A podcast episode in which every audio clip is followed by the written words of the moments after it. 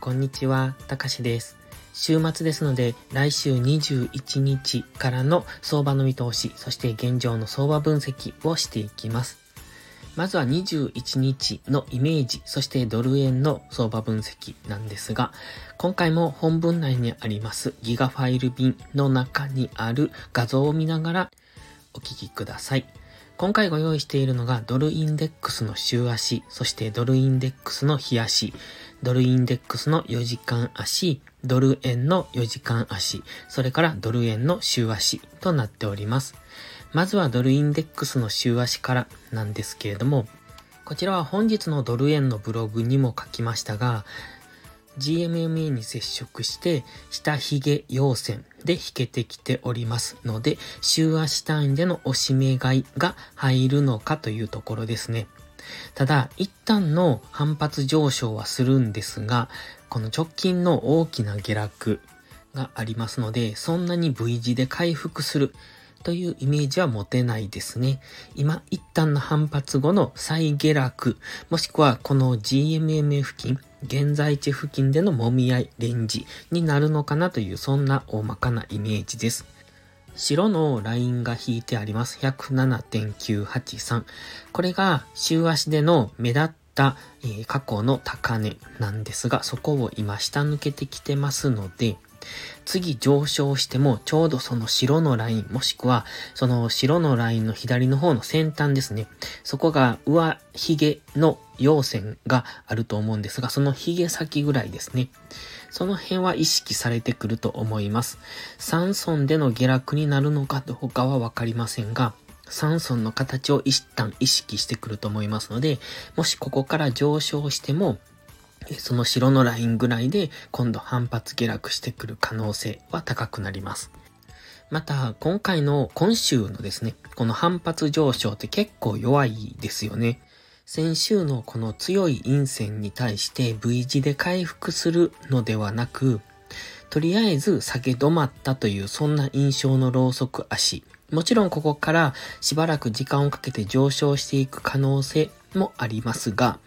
今のところ、ストキャスティクスはまだ安値圏に到達してませんので、もうしばらく下げそう。そしてマックディかなり弱いのがわかりますね。ということは、まだしばらくドル安方向に動きやすい試合にあります。で、今は一旦週足の GMMA にぶつかって反発はしてきましたが、さほど大きく上昇できずに、再び下落の方向に向かう。そのさほど大きく上昇っていうのが、先ほど言った107.983付近まで戻してくるのか、戻してこれないのか。というところですね。そこまで戻してきたにしても、えー、そこまで戻さずに下落するにしても、今は上値が重くなる。つまり、簡単にはドル高の方向には動きにくい試合にあります。ですので、ドルストレートは一旦の下落をするかもしれませんが、それでも下げしぶる、さほど大きく下落できないんじゃないかなと、ドルインデックスの週足を見てるとそう感じます。まだまだ下落圧力が強いと思いますんで、何かこうファンダ的な要因で大きく上げるドル高に動くようなそういうニュースでも出てこない限りは、自利下げの展開になる想定です。そして次はドルインデックスの冷やしなんですが、こちら水色のラインが何本か引いてあります。現在はその下から2本目のラインのところで下げ止まって反発中。ただ、冷やしの GMMA が上から、えっ、ー、とねじれて下がってきてます。もしここからファンダ的な要因で急激にドル高、つまりドルインデックスが急騰するようなことがあれば、この GMMA を上上抜いて、再びドル高方向に動いていく可能性が高くなりますが、現状のままですと、GMMA に接触したところでの再下落になります。それがここから値幅調整をするのか、日柄調整をするのかがわかりませんけれども、今の感じですと、日柄調整の方に動くのかなという気がします。値幅調整っていうのは、急激に上昇していって GMMA との距離を詰めること。日柄調整っていうのは現在地付近でレンジとか三角持ち合いになって GMMA が下がってくるのを待つことを言います。今、冷やしを見てると底固めをしているようにも見えますので、また、ストキャスティクスはゴールデンクロス。で、マック d の下落モメンタムも消えてかけてきてますので、ここから上昇していけるような感じにも見えます。ただですね、ストキャスティクスと MACD に印をつけてるんですが、これ、 MACD が、うん、下落モメンタムが一度消失してます。その黄色の矢印のところで、そこから再び、えー、下方向に行ってますよね。これ、よくあるパターンなんですが、え、ストキャスティクスの動きも見てほしいんですが、黄色矢印のしてあるところ、で、ストキャスティクスがデッドクロスしてます。こうなると、もう一段下落になるんですね。そして今、マックディが再び下落モメンタム、このヒストグラムが消えかけてきてます。で、黄色矢印と同じことが起こる可能性っていうのも考えておきたいです。で、これは必ず起こるわけじゃないんですけれども、可能性としてそうなる。つまり、今、マクディのヒストグラムが消えかけてきて、それが、えっ、と、消えかける、本当に消えそうなところ、もしくは若干、こう、えっ、とね、プラス上の方に向かった時に、ストキャスティクスがデッドクロスしてくると、もう一段安になります。で、今、オレンジのトレンドラインを抜けてきてますので、一旦の下落ターゲットが、えっ、と、黄色のゾーンですね。もう少し下になるんですが、ちょうど左側にある黄色の矢印が3本上に上がってますが、その一番上の黄色の矢印の視点ぐらいのところ、その辺まで下落してくると考えてます。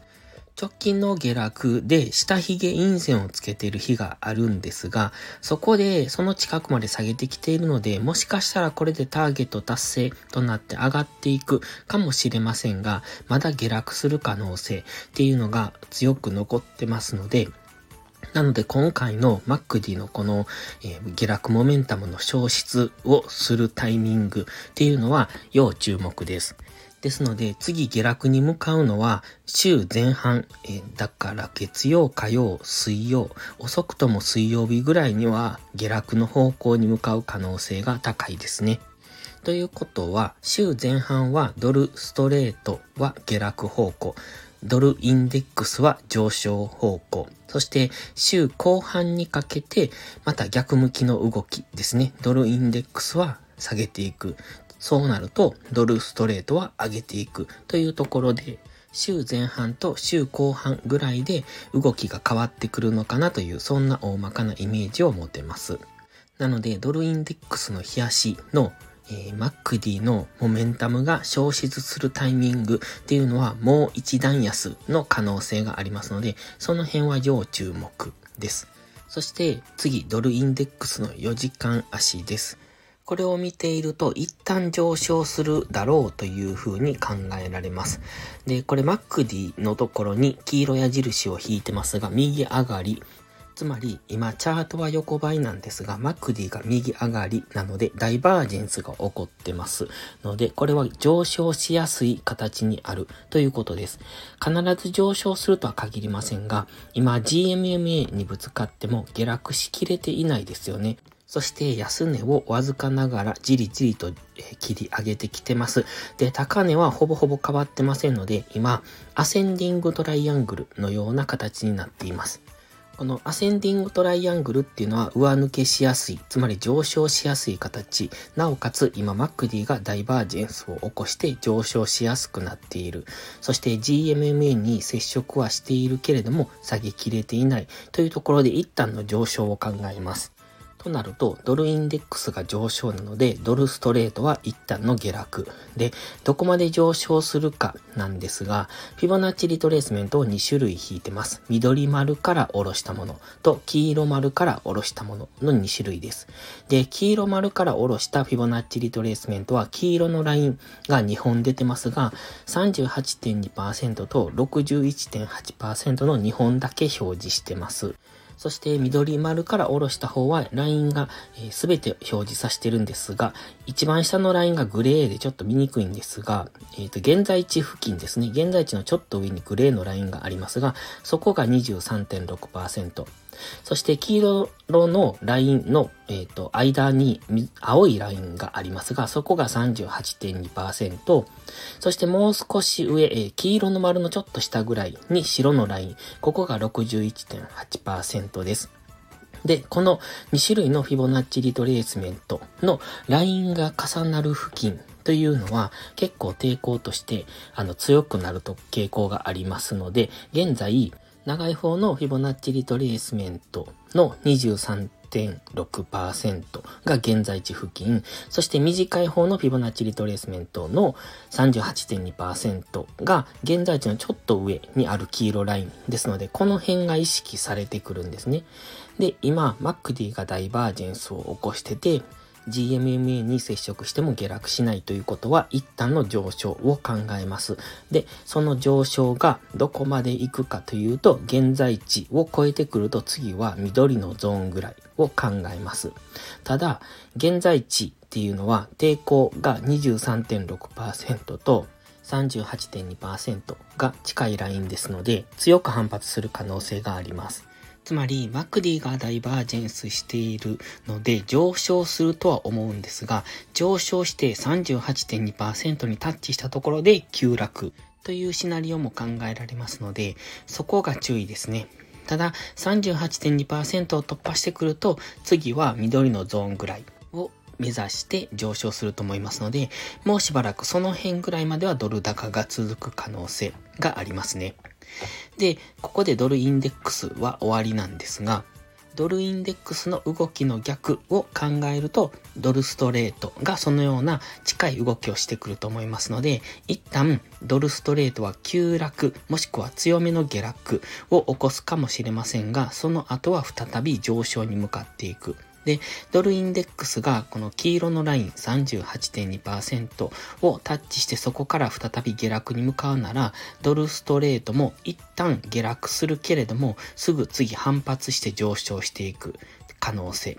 そしてドルインデックスが緑のゾーンぐらいまで上昇してくる場合は、そんなに強く上げられないと思うんですね。じわじわと上げていくと思いますので、そうなるともうしばらくドルストレートもじりじりと下落基調になるというそんなイメージを持っています。ただ前半でお話ししましたようにドルインデックスはまだもう一度週前半火曜とか水曜にかけて下落方向に動くんじゃないのかなと思いますので、もし月曜日急騰するようなことがあれば、そこが天井になる可能性もありますので、その辺は注意。で、次はドル円ですが、ドル円はいつもと順番が違いますが、4時間足を先に乗せてます。その後、週足を乗せてるんですが、先に4時間足を乗せた理由は、ドルインデックスの4時間足と比べて欲しかったんですね。同じような形をしておりますので、直近では、えー、円指数っていうのがほぼほぼ動いていないということです。つまり、ドルインデックスの動きとドル円の動きがほぼほぼ相関している、同じ動きをしているということですね。ということは、週明けドルインデックスが上昇してくるなら、ドル円も上昇してくる可能性が高くなります。ただ、円指数の動きがちょっと怪しいなと思ってまして、今動いていなくって、ちょっと下落傾向、つまり円安の方向に動く傾向があるんですが、週半ば、うん、火曜日とか水曜日ぐらいから円高になってもおかしくないようなチャートの形もしてますので、えっ、ー、と、つまりドル円は一旦上昇するかもしれませんが、来週後半にかけて大きく円高で下落する可能性というところも考えておきたい。どこで円高が来るかはわかりませんが、週半ば以降からは円高に警戒もしておいた方がいいと思います。で、ドル円ですが、先ほどのドルインデックスと同じように上昇するなら緑の矢印の書いてあるところぐらい、そこは強く抵抗になると思います。ドルインデックスと同じようにフィボナッチリトレースメントを引いてます。左の上の方の今画面に出ている最高値から引いたものと、え、オレンジの点線から引いた2種類あるんですが、その2種類のフィボナッチラインが重なっているのが緑の矢印のところです。で、えっ、ー、と、重なっているラインが、短い方は61.8%、長い方は、えっ、ー、と、38.2%というラインなんですね。どちらも強く意識されるラインですので、そこが143円付近です。なので逆に言うとそこまでは上昇する可能性があるんですね。今、あの、マックディもダイバージェンスを起こしているし、その辺まで上げてくる可能性もあるんですが、ブログにも書いてますが、1時間足の目線切り替えポイントっていうのが今の直上140.799というところに紫の点線引いてます。ここなんですね。で、そのすぐ上に、え、ー、と、フィボナッチリトレースメントの38.2%があるんです。ちょっとこれ線が重なって見にくいんですが、短い方のフィボナッチリトレースメントの38.2%、それから長い方のフィボナッチリトレースメントの23.6%がちょうど重なってるんです。なのでちょっと字がぼやけて見えるんですけれども、それは字が被っているからなんですね。で、ここも意識されてくるラインですので、今その38.2%にも到達できない状態なんですね。で、確かにアセンディングトライアングルを作っているので、上抜けする可能性は高いんですが、上抜けした後に結構強めの抵抗ラインがありますので、まずは140.1ぐらいと、その次が143円ぐらいっていうところを突破できるかどうか。逆に言うと140.1を上抜けると次は143円ぐらいまで上げてくる可能性があるということですね。ですので、140.1を上抜けたら、143円ぐらいまでを狙っていってもいいかもしれない。ただ、先ほども言いましたが、週半ば以降は円高に警戒。そして、もう一段のドル安になる可能性もありますので、その辺は注意が必要です。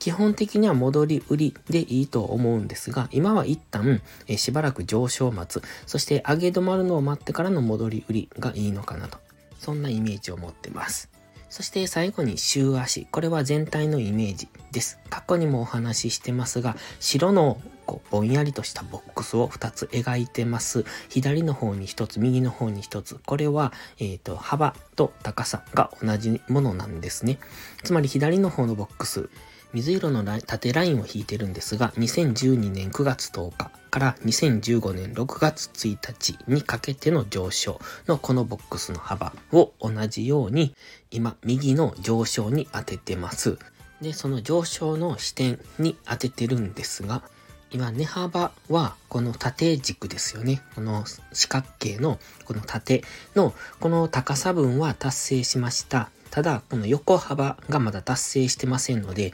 週足単位でレンジに入る可能性っていうのを考えておきたいです。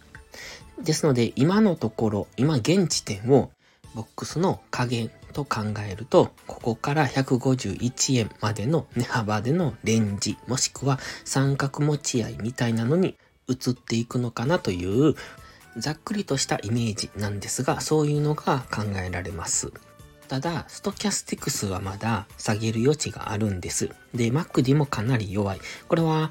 ドルインデックスのところでも話しましたが、もう一段安っていうのを考えてます。一応目安としては135円ぐらいまで下げてくるんじゃないのかなと見ております。それが GMMA とそれなりに接触。今は GMMA の先端で反発してますが、もう少し深く突き刺さってきてもいいかなと思うので、もう一段安135円まで下げてきたところは、次、買いの圧力は強くなってくると思いますが、今、インジケーターを見てると、ストキャスティクスがまだ下げる余地があるので、もう一段安には警戒ですね。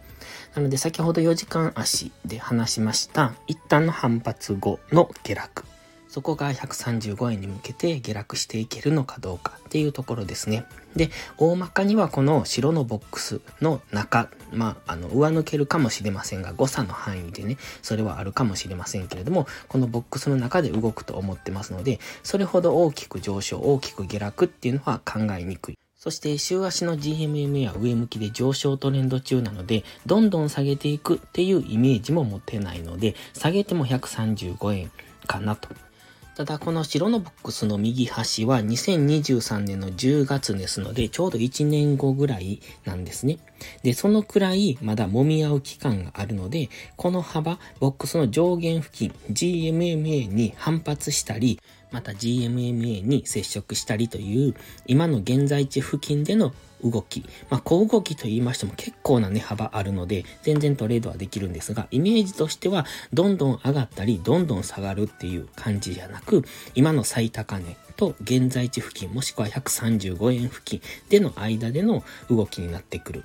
そして、その後ですね、黄色の矢印を書いてますが、そんな感じでの下落幅っていうのも考えておきたいとは思います。ただこれは今すぐじゃなくて本当にだいぶ先の話ですが、この黄色の矢印も過去の下落と同じサイズのものを書いてます。左の方にも矢印ありますが、この値幅落ちるというのじゃなくて、これを一応参考にしておくと、このくらいの下落がある可能性はありますよというところで、一応参考程度に見ておくのがいいと思います。で、あくまで週足っていうのはざっくりな分析ですので、こんな感じでこの先動くんだろうという長期の、えー、視点を持つためのものです。これが環境認識にとって大切になりますので、例えばこの白のボックスの上限まで来るっていうのが分かっていれば、そこまではひたすらロングでついていけばいいというふうに考えられますし、今は一旦値幅のターゲットは達成したので、次はあとは期間のターゲット、期間の調整をする時期に入っているというところで、分かりにくい動きをする、上がったり下がったりという、そういうレンジになるという可能性を考えてトレードすると、やはり長期の目線を持っておけると、大体どういう感じで動くのかっていうのが分かりやすくなってきますので、上位足はたまにでいいので環境認識として見ておくことが大切です。Thank you.